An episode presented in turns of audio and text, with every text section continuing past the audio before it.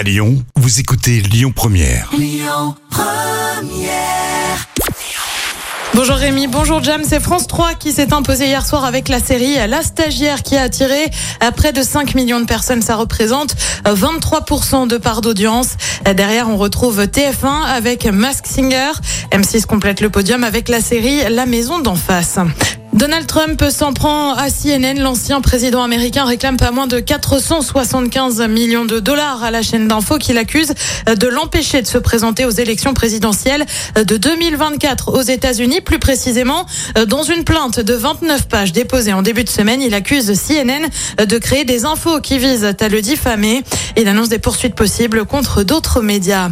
Et puis la série The Crown sur la monarchie britannique recherche un acteur pour jouer le prince Harry.